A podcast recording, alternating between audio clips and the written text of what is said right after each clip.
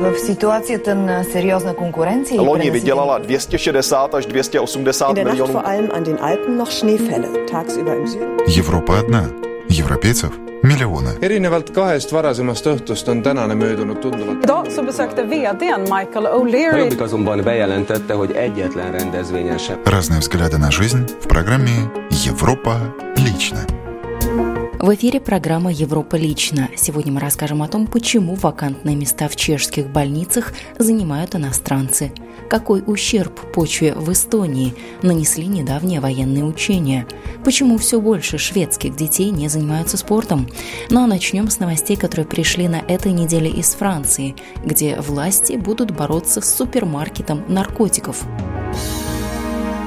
Французские власти бьют тревогу по поводу так называемого супермаркета наркотиков, обнаруженного в Сент-Уане в районе Сен-Дени в пригороде Парижа, который уже прозвали французским Бруклином. Агентство «Франс Пресс» сообщает, что в 300 метрах от метро находится невероятных размеров рынок сбыта наркотических средств. В Сент-Уан за марихуаной и другими наркотиками приезжают обычно после 6 вечера покупателям от 15 до 60 лет. Когда меня спрашивают, я советую приехать в Сент-Уан. У них хорошее качество марихуаны, объясняет журналистам «Франс Пресс» молодая женщина Мелани. В ее сумке товара на 100 евро ровно столько ей и ее другу нужно, чтобы продержаться две недели. Через каждые 100 метров в этом районе то на мусорном баке, то на ограждении сидят так называемые сторожа, которые также покуривают марихуану. Мне страшно, когда я подхожу к городу, но внутри все под контролем. Здесь никто не носит масок, так как продажа товара происходит совершенно открыто, сообщает Мелани Франс Пресс.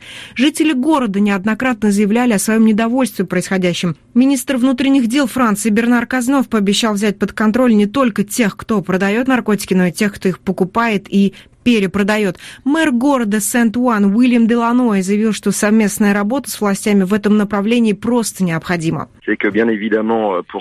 euh, commerce, Министр нас услышал, и я надеюсь, что это сработает, и что совместная операция полиции и таможенных служб не останется только в области громких заявлений, а будет работать в долгосрочной перспективе до того самого момента, пока из Сент-Уана вообще не исчезнет весь этот наркорынок. Jusqu'au moment où on aura mis définitivement un terme euh, По замыслу мэра города, постоянное присутствие полицейских в этом месте просто сведет наркоторговлю на нет. Однако существует опасность, что супермаркет марихуаны просто перенесут в другой французский город. Глава МВД Франции Бернар Казнев в интервью «Паризьен» заявил, что правительство готовит глобальный ответ. Часть мер, по словам министра, была уже принята и дала положительные результаты. Так, за первый семестр 2015 года на 16% снизилось количество случаев намеренного причинения вреда здоровью, заявил министр, то есть случаев нападений с телесными повреждениями. Кроме того, по словам Бернара Казнева, власти примут участие в кофинансировании проекта местных властей по ведению видеонаблюдений. Так, 12 новых камер будут установлены в этой зоне, и около 50 полицейских будут постоянно присутствовать на месте ежедневно. Министр внутренних дел Франции заявил, что ожидает быстрых результатов для того, чтобы жители Сент-Уана смогли, цитата, наконец, жить спокойно. Ну а сейчас к новостям Чехии. Чешские больницы страдают от нехватки врачей. Вакантных мест около тысячи. Таков результат исследования, проведенного в 10 самых крупных медицинских стационарах. Медицинские учреждения решают проблему посредством приема на работу иностранных специалистов, в том числе и из государств, не являющихся членами Европейского Союза. Этой темой интересовался Антон Каймаков. Нехватка ощущается в первую очередь среди патологов, гинекологов, анестезиологов, акушеров и урологов. Chybí eh. Это общая проблема всех медицинских учреждений, однако самая серьезная нехватка врачей ощущается в регионах у границ государства. Наши врачи уезжают работать за пределы своего государства, что в приграничной зоне осуществить значительно проще. Odchází, je to pro ně docela snadné eh, do zahraničí. Комментирует Алена Гайдушкова, вице-президент Союза пациентов Чешской Республики. Как подчеркивается, в регионе Моравии недостаток чешских врачей компенсируется за счет прихода специалистов из Словакии. 25% действующих чешских врачей уже достигло пенсионного возраста, а приток новых сил из числа чешских граждан затормаживается правилами получения медицинского образования. Это действительно настоящая проблема. Финансовое вознаграждение врачей, по крайней мере больничных, не находится на таком уровне, которого бы они желали. Молодые специалисты отправляются на стажировки, чтобы получить необходимые необходимую практическую подготовку и начать создавать свой имидж – это проще удается осуществить за пределами Чехии. Молодые врачи видят за границей больше перспектив. Все бы ничего, если бы они потом вернулись домой. Однако для этого необходимо у нас создать более благоприятные условия работы. К тому я потребовал приправить лучшие подминки. Чтобы реализовать подобный план, нужны средства, но в системе они отсутствуют. Источник финансов Союз пациентов видит в увеличении страховых медицинских взносов за государством застрахованных граждан, детей, пенсионеров, безработных. Одновременно Алена Гайдушкова обращает внимание на то, что бояться прихода иностранных врачей в чешские медицинские учреждения не стоит. Мы totiž ty lékaře cizince můžeme rozdělit do takových tří skupin. Иностранных врачей, работающих в Чехии, можно разделить на три группы. Первая – это врачи из стран Евросоюза. У нас это в первую очередь врачи из Словакии. У них такое же образование, как и у чешских врачей, так как в Евросоюзе правила обучения и предъявляемых требований стандартизованы. Вторая группа иностранных врачей – те, кто в Чехии учился. У них нет проблем, в том числе и с языком. Третья же группа – переселенцы из третьих стран. Однако и здесь нет причин для опасений. Прежде чем получить разрешение на работу в Чехии, такие врачи должны пройти строгий экзамен, как профессиональный, так и языковой. medicínskou znalost, ale součástí toho je jazyková zkouška. Из Чехии отправляемся в Швецию. Все больше шведских детей не занимаются спортом – и не потому, что не хотят. Проблема в другом. Для шведских родителей детские спортивные секции стали дорогим удовольствием. Спорт стал вопросом денег, классовой принадлежности и места проживания. Такие данные приводит в своем ежегодном докладе Шведский центр спортивных исследований. Дети из социально благополучных и процветающих коммун больше занимаются спортом и получают значительные субсидии от государства. Центр спортивных исследований каждый год делает анализ для правительства об вовлеченности детей и подростков в занятия спортом. Правительство, в свою очередь, решает, каким должен быть размер государственных дотаций на детские спортивные секции. Государственная и локальная поддержка спортивной деятельности выделяется коммунам, исходя из количества детей, занимающихся в спортивных секциях. В 2013 году в общей сложности было выделено 558 миллионов крон. В исследовании удалось показать значительные различия между шведскими коммунами и районами. Те районы, где проживают преимущественно иммигранты, где высокий уровень безработных и многие граждане живут на социальные пособия, количество детей, посещающих спортивные секции, невелико. Как говорит один из авторов исследования, дело еще и в том, что вопрос занятий спортом для детей становится все более коммерческим предприятием. Членские взносы за принадлежность к спортивному клубу и плата за тренировки отпугивают многих родителей. Напомню, вы слушаете программу «Европа лично». Самые крупные в истории Эстонии военные учения «Ёж» подошли к концу и уже начат подсчет убытков, в том числе нанесенных экологии страны. Маневры сильно повредили лесную почву и растительность растительный покров.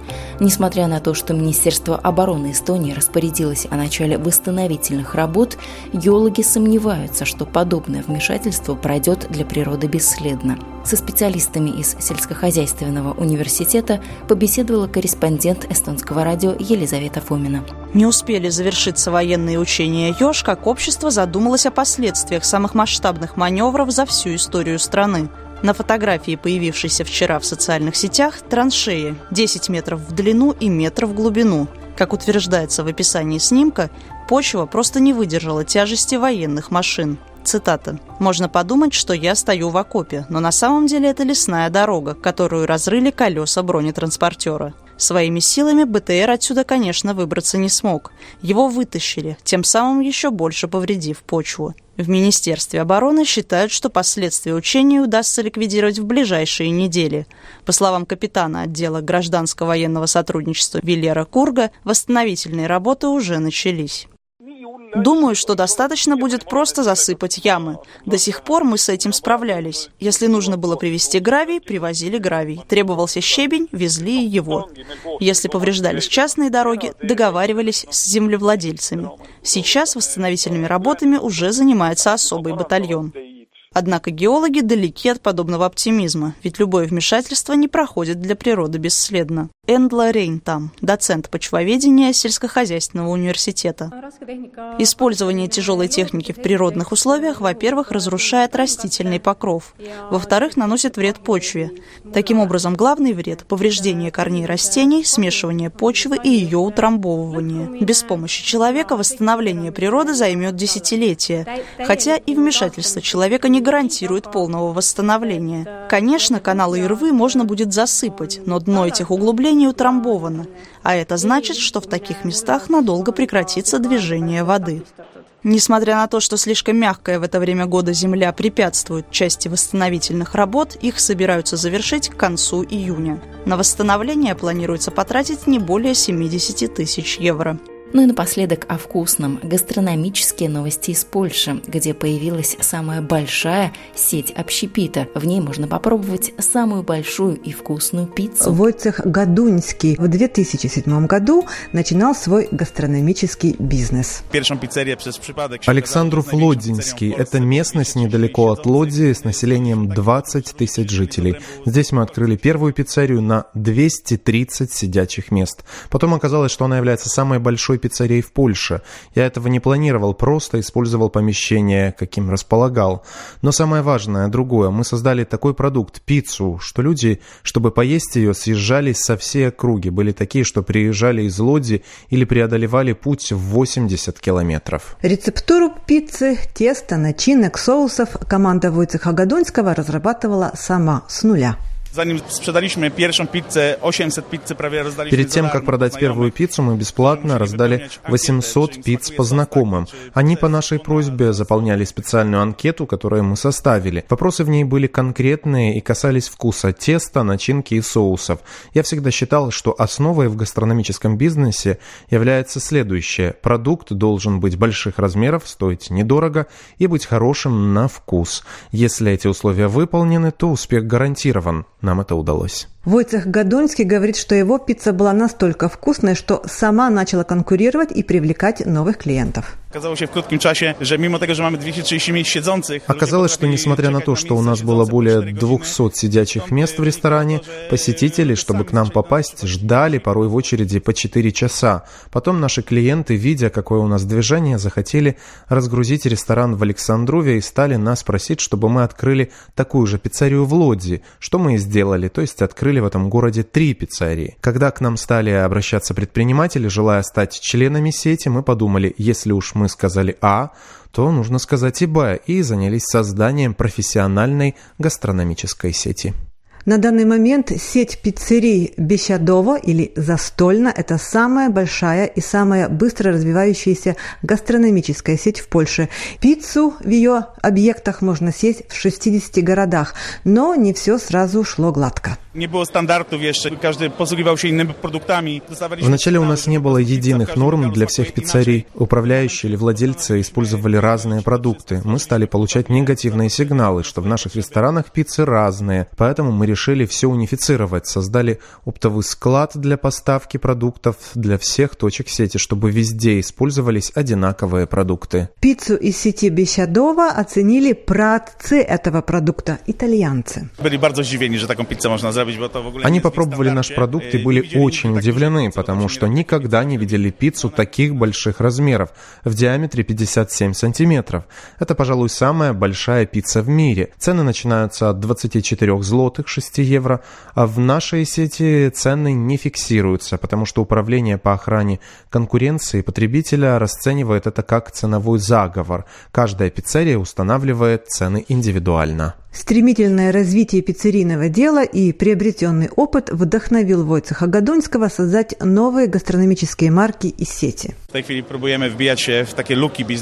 На данный момент мы пытаемся пробиться, использовать пробелы на гастрономическом рынке. С мыслью о развитии бизнеса за границей мы начали создавать еще две сети – Western Chicken и Crazy Pyramid Пицца. Открыли уже рестораны в Англии, а несколько месяцев назад запустили мобильные рыбные столовые «Рыбко Дайня» на автомобильных прицепах. Покупатели нашей франшизы пользуются всеми скидками на оборудование и сырье, о которых мы договорились с нашими партнерами. Ремонт объектов под гастрономические точки делает наша бригада, так что условия для тех, кто хочет присоединиться, очень хорошие. А я добавлю, что фирма Войцеха Гадонского является обладателем 20 различных бизнес-наград. Половину из этих наград фирма Войцеха Гадунского получила за отличное качество продукта, а также это были медали от потребителей. Вы слушали программу «Европа лично». Ее подготовила и провела я, Ян Ермакова. В программе были использованы материалы наших коллег русских радиостанций Чехии, Франции, Швеции, Эстонии и Польши. До встречи ровно через неделю.